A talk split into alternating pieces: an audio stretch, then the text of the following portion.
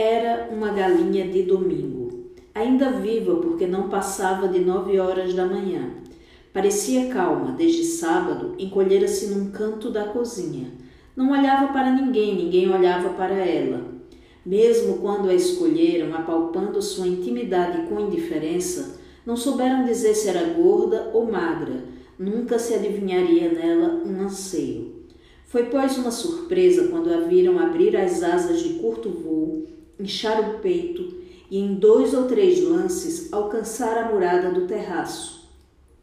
Um instante ainda vacilou, o tempo da cozinheira dar um grito, e em breve estava no terraço do vizinho, de onde, em outro voo desajeitado, alcançou um telhado. Lá ficou em adorno deslocado, hesitando ora num, ora no outro pé. A família foi chamada com urgência e, consternada, viu o almoço junto de uma chaminé. O dono da casa, lembrando-se da dupla necessidade de fazer esporadicamente algum esporte e de almoçar, vestiu radiante um calção de banho e resolveu seguir o itinerário da galinha. Em pulos cautelosos alcançou o telhado onde esta, hesitante e trêmula, escolhia com urgência outro rumo. A perseguição tornou-se mais intensa. De telhado a telhado foi percorrido mais de um quarteirão de rua.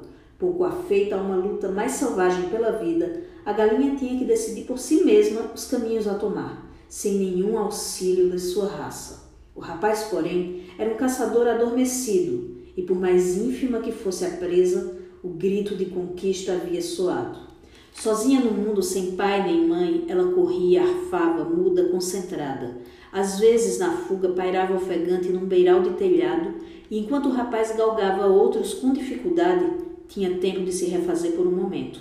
E então parecia tão livre, estúpida, tímida e livre, não vitoriosa como seria um galo em fuga.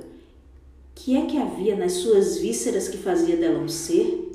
A galinha é um ser. Era uma galinha de domingo.